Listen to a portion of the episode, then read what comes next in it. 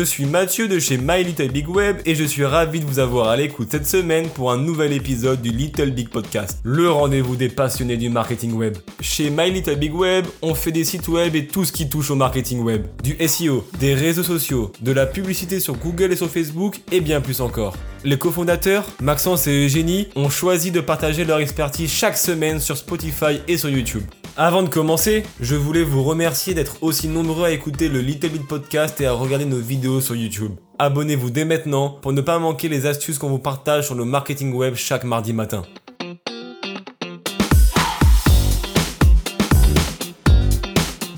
Aujourd'hui, Maxence, cofondateur de l'agence web Malita Big Web située à Montréal, va vous expliquer le fonctionnement des agences web et plus particulièrement d'un point de vue budgétaire. Et oui, ça coûte combien de travailler avec une agence et pourquoi les prix varient-ils autant entre les propositions? Aujourd'hui, on va parler de vendeurs, de sous-traitance, d'expérience, de coûts cachés, de tarifs horaires. Tous ces éléments-là rentrent en jeu lorsque la facture de l'agence tombe chaque mois et c'est avec joie que Maxence va tout vous expliquer. Moi de mon côté, je vous souhaite un très bon épisode de Little Podcast et je vous dis à la semaine prochaine et bonne écoute.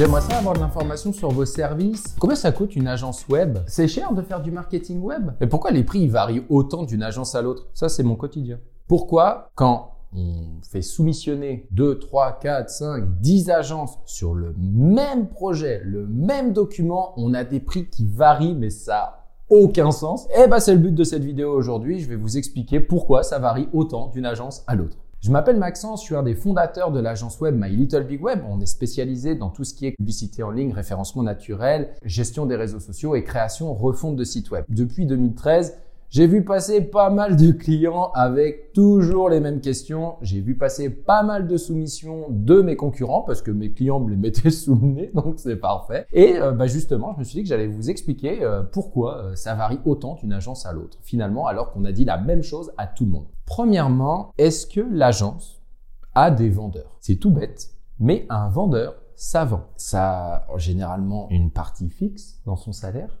et une commission mais ça a surtout une commission. Donc forcément, bah, c'est évident que s'il veut une commission plus élevée, il va chercher à vendre plus cher. Alors peut-être que là j'ai des vendeurs ou plutôt des conseillers qui m'écoutent et qui se disent c'est pas vrai, on n'est pas du tout comme ça. Eh les gars, on arrête l'hypocrisie, je suis aussi vendeur, je sais qu'on est comme ça. Ça ne veut pas dire qu'on vend salement, ça ne veut pas dire qu'on ne cherche pas à satisfaire le client, mais on est d'accord que si on peut faire plus de cash en vendant la même chose, bah c'est cool. Maintenant, il y a quand même des limites, mais il n'empêche que même si vous n'êtes pas comme ça, eh bien sachez qu'il y a beaucoup d'entreprises, pas juste des agences, elles sont comme ça. La dernière fois, j'ai fait euh, soumissionner des entreprises pour changer la thermopompe de ma maison. Donc la thermopompe, c'est ce qui sert à faire tout le système de climatisation. Et euh, j'ai demandé à chacun la même chose. Donc c'est la même maison, c'est la même superficie, c'est le même besoin. Et je leur demandais à chaque fois, OK, quel modèle tu penses m'installer? Il y a une différence de 12 000 dollars pour le même modèle d'un fournisseur à l'autre. Et en fait, je me suis rendu compte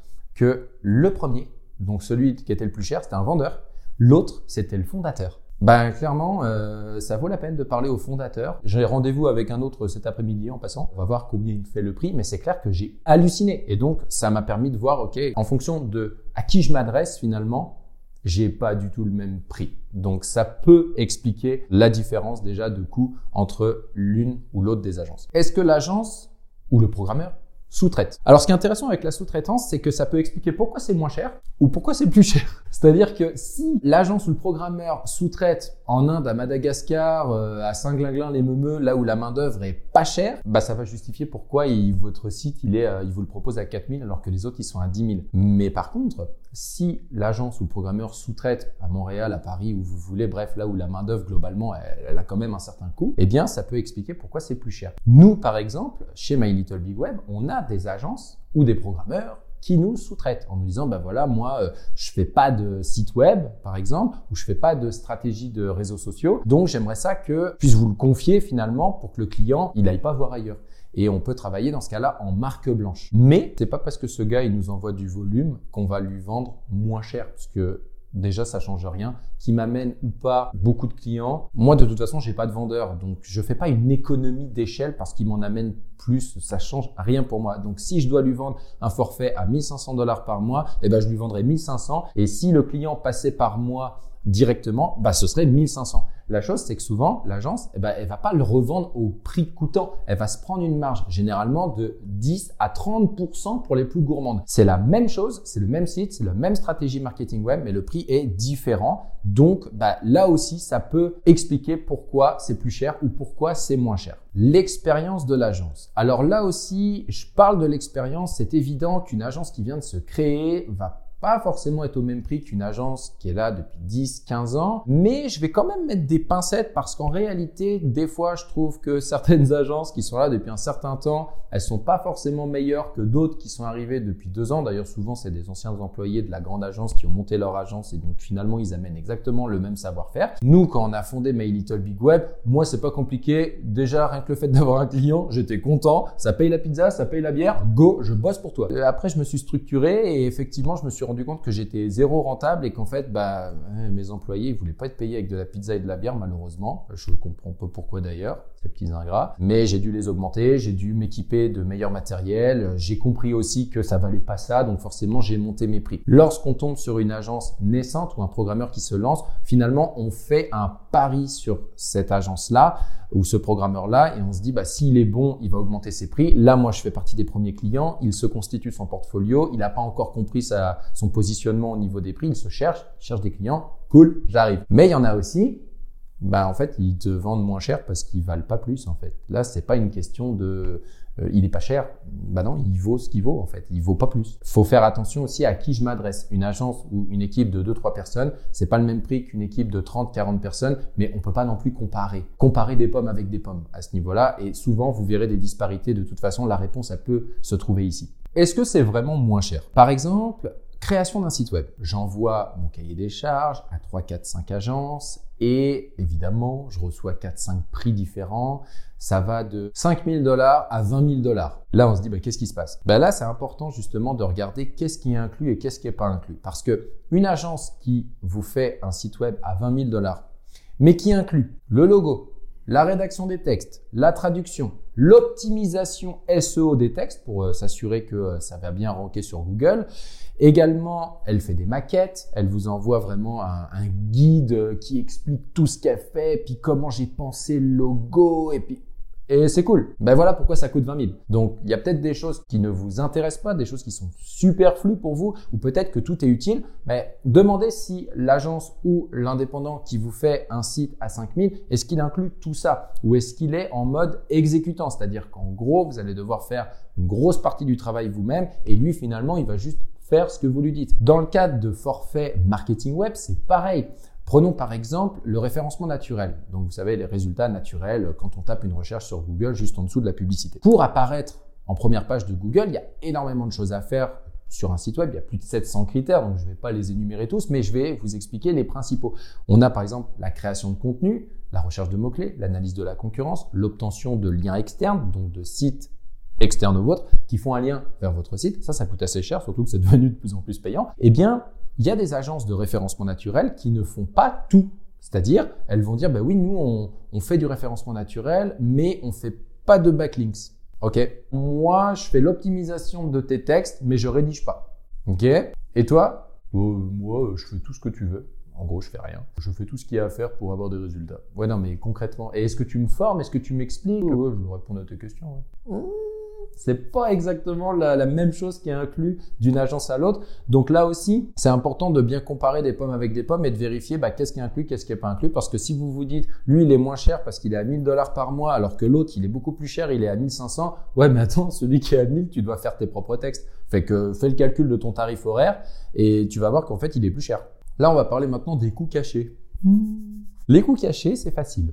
Prenons par exemple les agences qui prétendent qu'il n'y a pas de frais de gestion, par exemple, lorsqu'elles gèrent vos campagnes de publicité, ou tout simplement qui vous disent, bah écoutez, ça coûte 1500 dollars par mois de faire de la publicité sur Google ou sur Facebook, et ça, ça inclut nos frais. Du coup, je vous donne 1500 par mois et vous vous occupez de tout. Ouais, mais vos frais, c'est combien? C'est pas cher, t'inquiète. De toute façon, ça dépend en réalité d'un mois sur l'autre, ça varie parce que d'un mois sur l'autre, on passe plus ou moins de temps. Euh, on a des partenariats en fait avec Facebook, avec Google, tout ça. Donc, euh, t'inquiète pas pour ça. Ça, c'est pas bon en général parce que euh, le fait que vous ne sachiez pas combien vous payez en frais de gestion et combien vous payez en frais médias, fait que vous n'avez pas réellement une vue très claire sur euh, votre dossier, finalement, sur votre compte. Et souvent, ces entreprises-là ne vont même pas vous donner accès à votre compte. Ce qui fait que vous ne pourrez jamais savoir combien finalement ont été vraiment dépensés sur ces plateformes-là. Et encore mieux, si à un moment vous souhaitez partir et aller dans une autre agence ou gérer votre compte vous-même, eh bien, vous n'aurez pas accès à votre compte. Donc il faut repartir à zéro avec une nouvelle création de campagne, avec un nouvel historique. Bref, c'est comme si on n'avait rien fait finalement. Donc est-ce que c'est moins cher?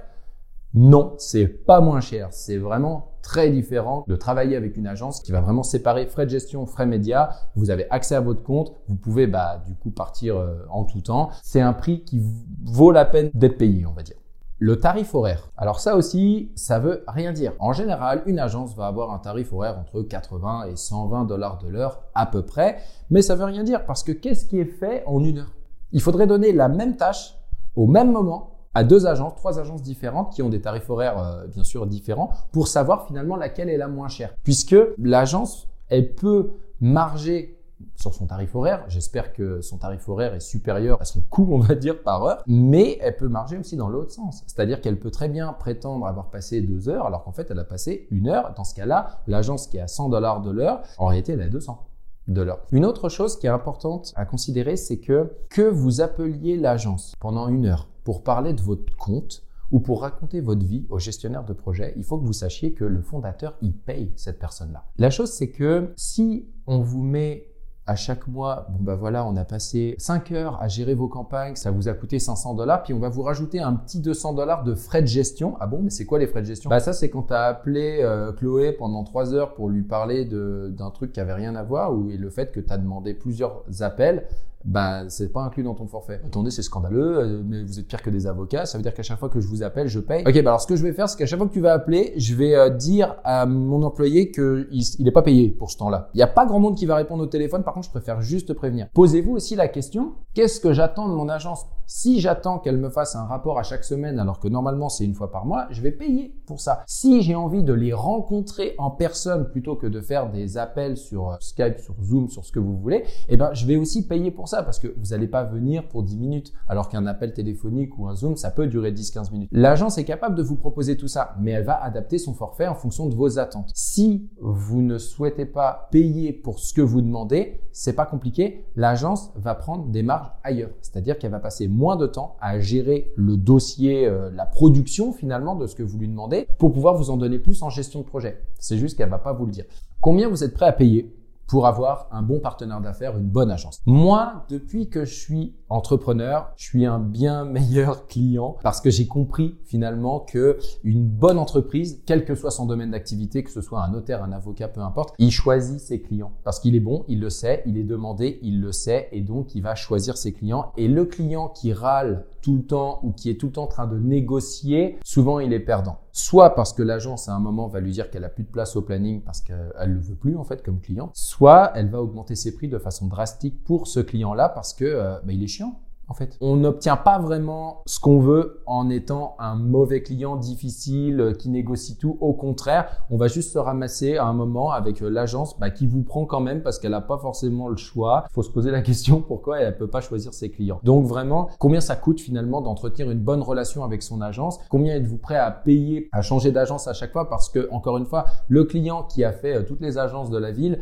déjà ça se sait à un moment. Il faut que vous répétiez constamment les choses. Vous commencez de plus en plus à été irrité parce que vous vous dites de toute façon ils comprennent jamais rien. Mais non, c'est pas ça, c'est qu'il faut en lâcher un peu euh, pour que l'agence elle soit contente de vous avoir. Dites-vous que c'est une entreprise à but lucratif. Elle est censée faire de l'argent sur vous. Oui, c'est comme ça. De la même façon que vous, vous faites de l'argent aussi en vendant vos services ou vos produits à vos clients. Donc, gardez ça en tête. C'est pas euh, plus elle gagne, moins je gagne moi. Non, c'est pas ça. Si vous voulez que l'agence, elle soit fidèle, elle soit contente de travailler pour vous, voire même qu'elle vous fasse des prix moins chers, soyez sympa avec elle. Nous, on augmente notre tarif horaire tous les ans. Eh bien, il y a des clients qui n'ont pas été augmentés depuis deux ans parce que je veux les garder à tout prix comme clients. Ils sont sympas, ils nous achètent régulièrement des heures et en fait, ben, je suis autant rentables avec eux à un tarif horaire plus faible que d'autres. Donc, ils sont clairement avantagés en fait en étant sympas avec nous. Donc, soyez un bon client.